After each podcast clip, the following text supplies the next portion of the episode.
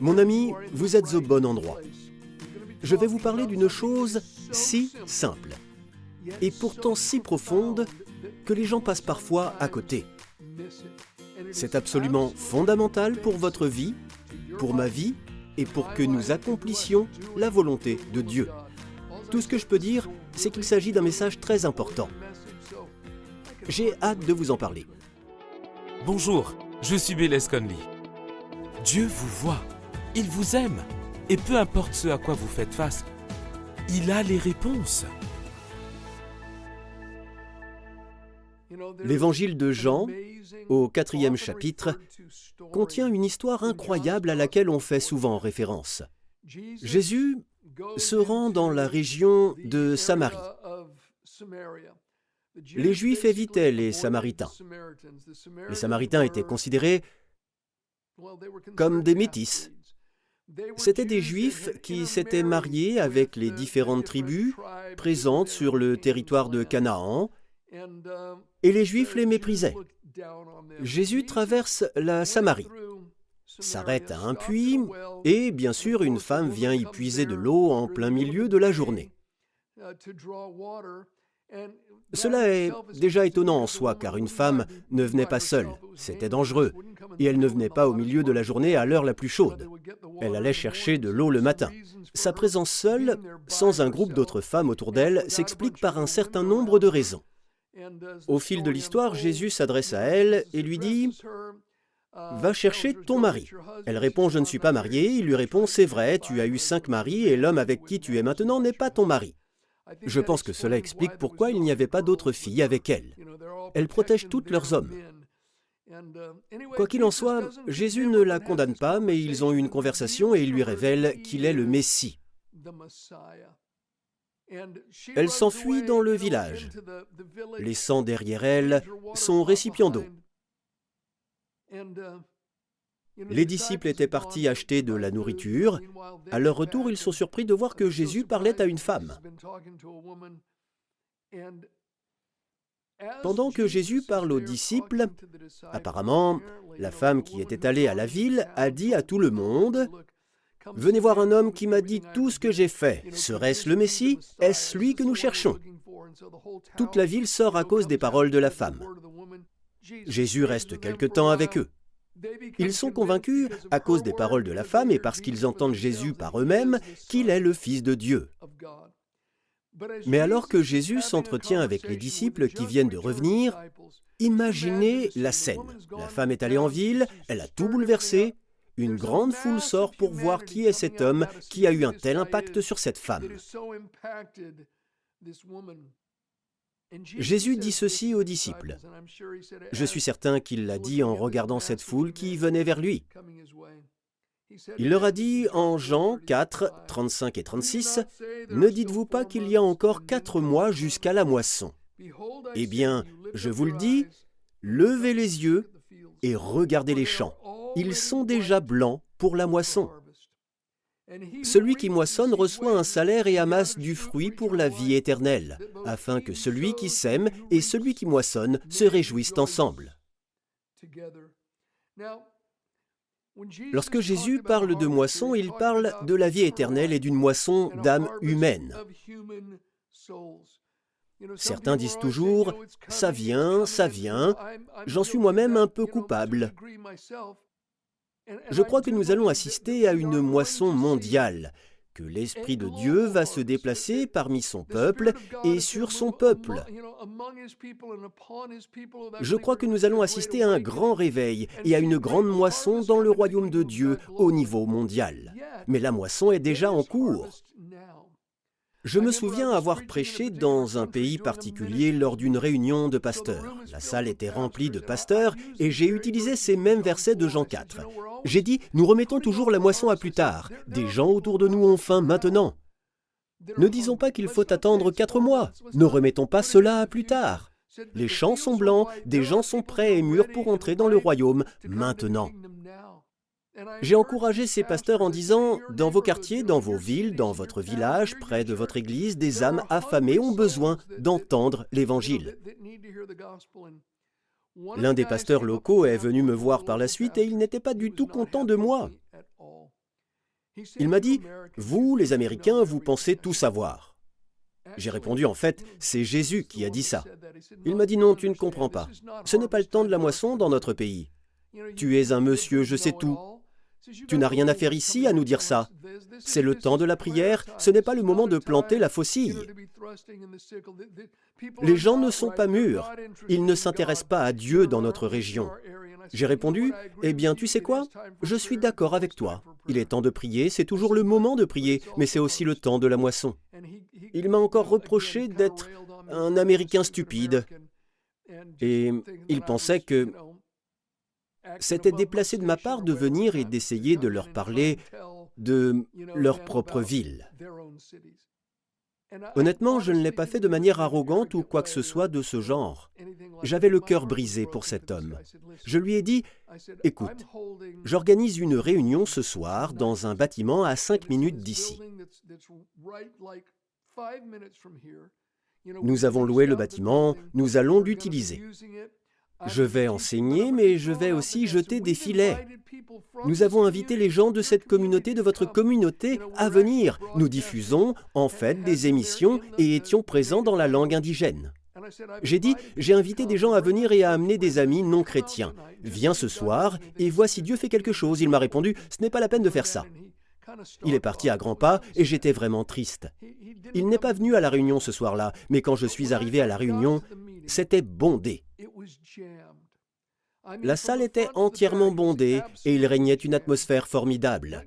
J'ai prêché l'Évangile, j'ai lancé une invitation et beaucoup de gens sont venus à l'avant lorsque je leur ai demandé s'ils voulaient que leur vie soit changée par Jésus et être sauvés. Toute la partie avant de l'auditorium était remplie d'un côté à l'autre, sur une profondeur de plusieurs mètres. Il y avait là une véritable foule. Et les gens pleuraient. Nous avons vécu un moment merveilleux. Mais ce pasteur était convaincu que le temps de la moisson n'était pas maintenant. Mon ami, oui, il y aura une moisson dans le futur, et je crois une moisson puissante. Mais ne négligeons pas les champs qui sont blancs et prêts autour de nous. Levons les yeux comme Jésus l'a dit et regardons les champs. Il y a des opportunités maintenant. Les gens sont prêts sur votre lieu de travail. Le terrain de football où vous emmenez vos enfants, votre école, votre quartier, il y a des gens qui sont prêts. Levons les yeux et disons, Dieu montre-moi, dirige-moi. Lorsque nous nous impliquons, il y a une récompense à la clé. L'apôtre Paul, après avoir accompli sa tâche pour Dieu, a dit ceci. Désormais, la couronne de justice m'est réservée. Je crois que lorsque nous gagnons des âmes, nous recevons des récompenses éternelles dans la vie à venir. Daniel 12.3 dit Ceux qui auront enseigné la justice à beaucoup brilleront comme les étoiles pour toujours et à perpétuité. Je crois que Dieu ne nous récompensera pas seulement au ciel, mais aussi dans cette vie. Jésus a dit que celui qui sème et celui qui moissonne recevront leur salaire. Proverbe 11.30 dit Le sage gagne des âmes. Le verset suivant, le verset 31, dit Le juste est rétribué sur la terre. C'est sur la terre que nous gagnons des âmes. C'est le seul endroit où nous pouvons gagner des âmes. Il n'y a pas d'âme à gagner au ciel. Notre travail est terminé lorsque nous y arrivons. Nous serons entrés dans notre dernier repos. Mais ceux qui gagnent des âmes dans cette vie, ceux qui gagnent des âmes sont sages, et Dieu les récompensera sur la terre. Dieu soutient ceux qui accomplissent son travail. Vous devriez lire Jacques 5. Relisez-le lentement. Il y est question des moissonneurs et des salaires qui sont retenus. Dieu est très préoccupé par l'approvisionnement matériel et les ressources de ceux qui travaillent dans ces champs.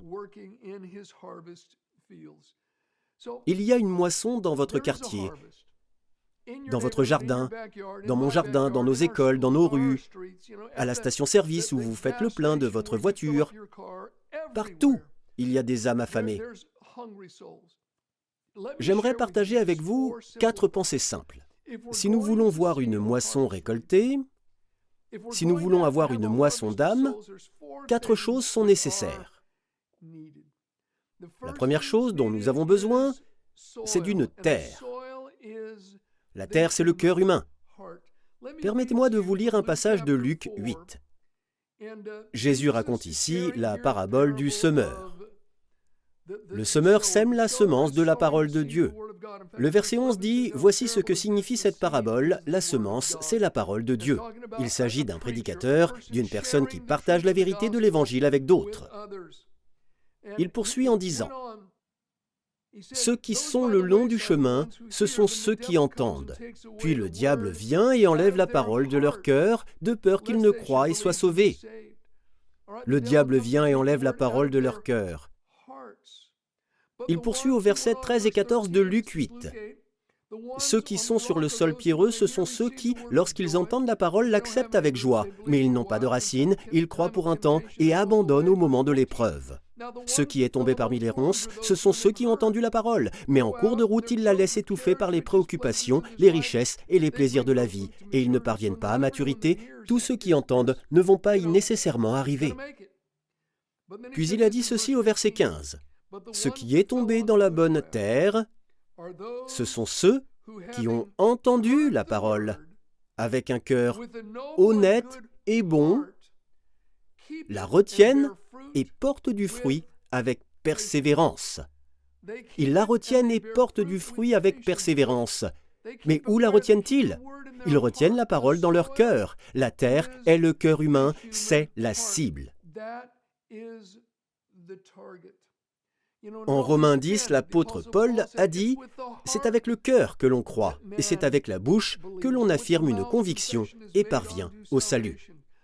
Mon ami, des multitudes attendent de l'entendre. Des champs vides attendent d'être plantés. Encore une fois, le cœur est la cible, pas seulement la tête. Les gens ne sont pas seulement touchés intellectuellement lorsqu'il s'agit de l'Évangile. Car en réalité, si je peux vous convaincre de confesser Christ comme Seigneur, si je peux vous convaincre, alors quelqu'un d'autre pourra aussi vous en dissuader. Si je peux vous convaincre et que vous avez simplement pris une décision mentale, quelqu'un d'autre peut vous dissuader. Mon ami, partager ou prêcher à partir de votre tête n'atteint que la tête des gens. Lorsque nous partageons, que nous prêchons et que nous parlons aux gens à partir de notre cœur, cela atteint le cœur des gens. L'Évangile n'est pas seulement un message intellectuel. Il n'est pas nécessaire d'être un génie pour gagner quelqu'un au Seigneur. Il n'est pas nécessaire d'être un théologien capable de lire le grec et l'hébreu pour gagner quelqu'un au Seigneur. Écoutez ces mots de l'apôtre Paul en 1 Corinthiens 1, 17 à 21. De fait, ce n'est pas pour baptiser que Christ m'a envoyé, c'est pour annoncer l'Évangile, et cela sans recourir à la sagesse du langage, afin que la croix de Christ ne soit pas vidée de sa force. En effet, le message de la croix est une folie pour ceux qui périssent, mais pour nous qui sommes sauvés, il est la puissance de Dieu. Du reste, il est écrit, Je ferai disparaître la sagesse des sages et j'anéantirai l'intelligence des intelligents. Il poursuit au verset 20, Où est le sage? Où est le spécialiste de la loi? Où est le discoureur de l'ère actuelle? Dieu n'a-t-il pas convaincu de folie la sagesse de ce monde? À présent, écoutez le verset 21. Puisque, à travers cette sagesse, le monde n'a pas connu Dieu en voyant sa sagesse, il a plu à Dieu de sauver les croyants à travers la folie de la prédication à travers la folie de la prédication. Il ne s'agit pas de gagner un argument intellectuel. Toutefois, si quelqu'un a de vraies questions, nous devons faire de notre mieux pour y répondre intelligemment. Mais en fin de compte, c'est avec le cœur que quelqu'un croit, pas seulement avec la tête. Paul l'a dit dans le chapitre suivant, 1 Corinthiens 2, 1 et 2. Pour ma part, lorsque je suis venu chez vous, réfléchissez à ceci. Ces Corinthiens étaient les plus grands philosophes du monde. Ils chérissaient la sagesse. Certains des plus grands sages de l'histoire sont issus de la culture grecque. Ici, dans cette ville de Corinthe, où la sagesse est adorée, Paul dit ceci. Pour ma part, frères et sœurs, lorsque je suis venu chez vous, ce n'est pas avec une supériorité de langage ou de sagesse que je suis venu vous annoncer le témoignage de Dieu. Car j'avais décidé de ne connaître parmi vous rien d'autre que Jésus-Christ, et Jésus-Christ crucifié. Paul a dit, je suis venu à vous avec un message simple, je suis venu avec le message de la croix. Dieu oint ce message. Lorsque nous parlons de Jésus aux gens, le Saint-Esprit apporte et ajoute son témoignage. Le Saint-Esprit glorifie Jésus.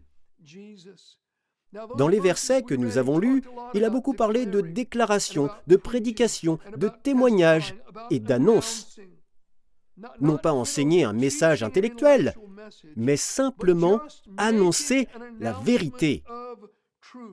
Il ne s'agit pas d'une explication détaillée, mais d'une déclaration audacieuse. Je pense que cela nous échappe. Les gens sont sauvés à travers la folie de la prédication par une déclaration audacieuse et non par l'enseignement. L'enseignement a sa place. Les saints ont besoin d'être enseignés sur la parole de Dieu et ils ont besoin d'être édifiés. Prêcher signifie simplement proclamer. Cela signifie déclarer.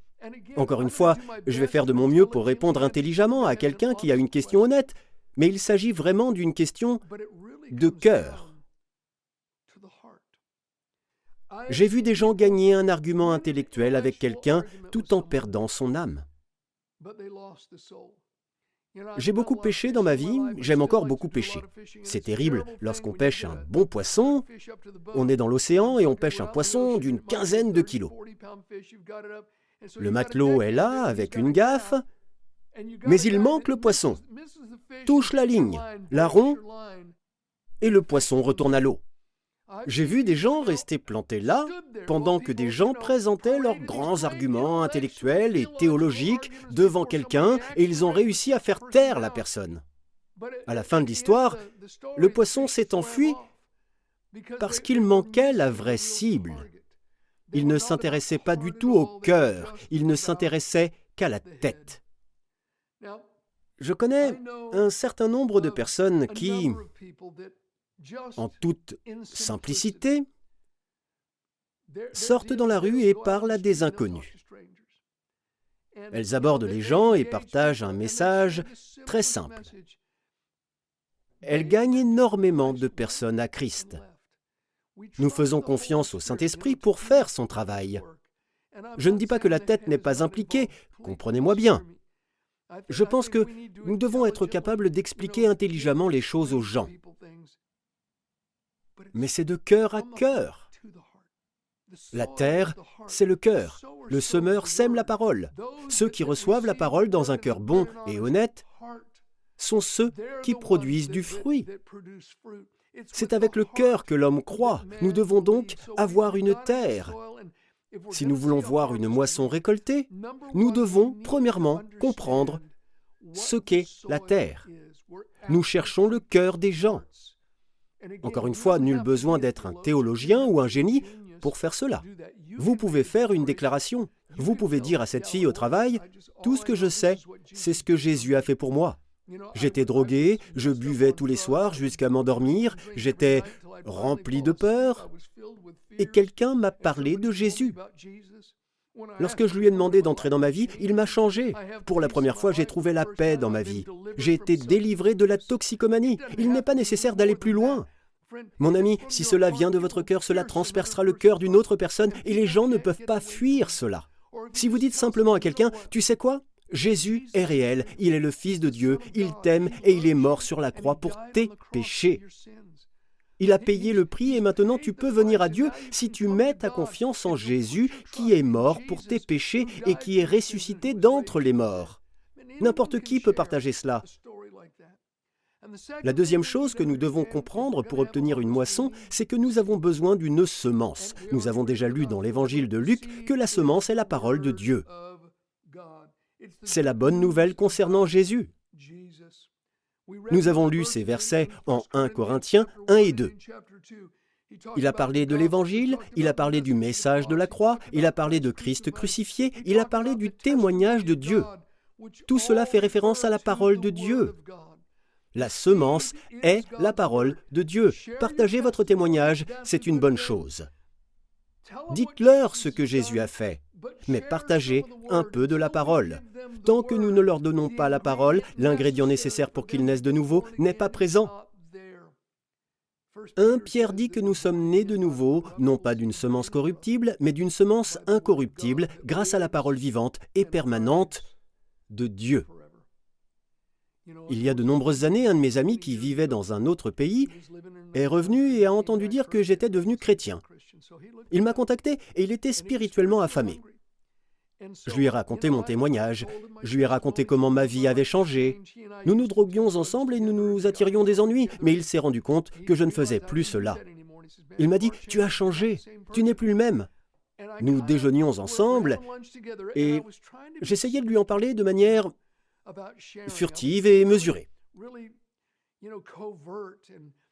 Pendant la conversation, je faisais des allusions et des sous-entendus puis d'autres allusions et sous-entendus. Je parlais d'être changé, mais je ne partageais jamais la parole. À la fin, nous marchions vers notre voiture quand il m'a dit Bayless, que dois-je faire pour être sauvé? Que dois-je faire pour qu'il m'arrive ce qui t'est arrivé? J'étais abasourdi. J'avais tout fait sauf lui donner la semence. J'avais tout fait sauf lui donner les moyens. J'ai répondu, les Écritures disent que si tu crois dans ton cœur que Dieu a ressuscité Jésus d'entre les morts après qu'il soit mort pour tes péchés, et si tu le confesses de ta bouche comme Seigneur, tu seras sauvé. Nous étions là dans le parking.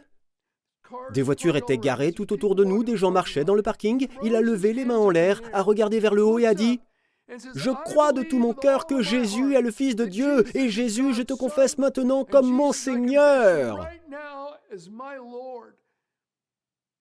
Il a été sauvé là, dans le parking. La semence est la parole de Dieu. Je n'ai pas besoin d'être un théologien, je peux aussi partager un simple verset biblique. Je dois raconter mon histoire, donner un exemple de ce que Jésus a fait pour moi. Mais ensuite, je dois partager la semence de la parole de Dieu. C'est l'une des raisons pour lesquelles nous faisons ces émissions. Vous ne le savez peut-être pas, mais vous recevez cela dans la langue que vous parlez, dans la langue de votre cœur. Nous prenons un programme comme celui-ci, un enseignement comme celui-ci, et nous le doublons, nous le sous-titrons en plusieurs langues dans le monde entier, dans plus de 100 nations du monde, dans beaucoup, beaucoup, beaucoup de langues. Nous allons dans des régions du monde où il n'est pas possible de trouver un prédicateur en allumant la télévision. C'est assez facile à faire ici où je vis, aux États-Unis. La télévision est pleine de prédicateurs. Si vous voulez entendre un prédicateur, ce n'est pas difficile. Ce n'est pas le cas partout dans le monde. Ce n'est peut-être pas vrai dans votre pays, je ne sais pas. Nous allons dans de très nombreuses régions du monde. Nous essayons surtout de cibler les endroits où il y a très peu de prédication de l'Évangile.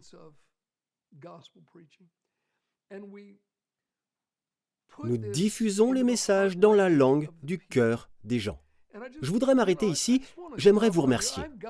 Un certain nombre de personnes prient régulièrement pour ce que nous faisons. Nous sommes très reconnaissants pour les personnes qui nous soutiennent financièrement.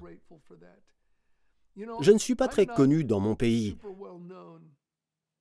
Auparavant, nous diffusions beaucoup d'émissions ici aux États-Unis et nous le faisons encore aujourd'hui, mais très peu. La plus grande partie de ce que nous faisons va dans des régions du monde où nous ne recevons jamais de remerciements. Je ne serai reconnu dans la rue que dans ces régions-là. Je ne suis peut-être pas connu ou reconnu ici, mais ce n'est pas important. Mon ami, la vie est trop courte. Le temps est trop court. L'éternité est trop longue. L'enfer est trop brûlant et le paradis est trop réel pour ne pas nous occuper des affaires du Maître. Je veux simplement vous remercier. Nous ne pourrions pas faire ce que nous faisons sans vous. Nous ne pourrions pas porter ce message aux nations du monde à des gens qui ne trouveraient pas l'Évangile dans la langue de leur cœur sans ce que nous faisons. Alors, merci. Si vous ne nous avez jamais soutenus, priez à ce sujet. Soyez un partenaire et apportez la semence de la parole de Dieu aux perdus de ce monde. Répandons la semence dans le cœur des hommes, des femmes, des garçons et des filles de toute la planète. Nous croyons que nous allons voir une puissante moisson. Joignez-vous à nous pour accomplir cela. Deux choses sont nécessaires pour avoir une moisson. Nous en parlerons la prochaine fois. D'ici là, que le meilleur et le plus riche de Dieu soit à vous pour toujours. Amen. Vous êtes épuisé Vous traversez une crise et vous ne savez plus quoi faire Procurez-vous le livret gratuit Saisissez la force de Dieu de Bayless Conley. Vous y trouverez quatre étapes qui vous aideront à aller de l'avant avec une force renouvelée. Il vous suffit de vous rendre sur bayless-conley.fr force. Vous pourrez y télécharger gratuitement le magazine au format PDF. Vous allez voir, Dieu vous réserve de bonnes choses.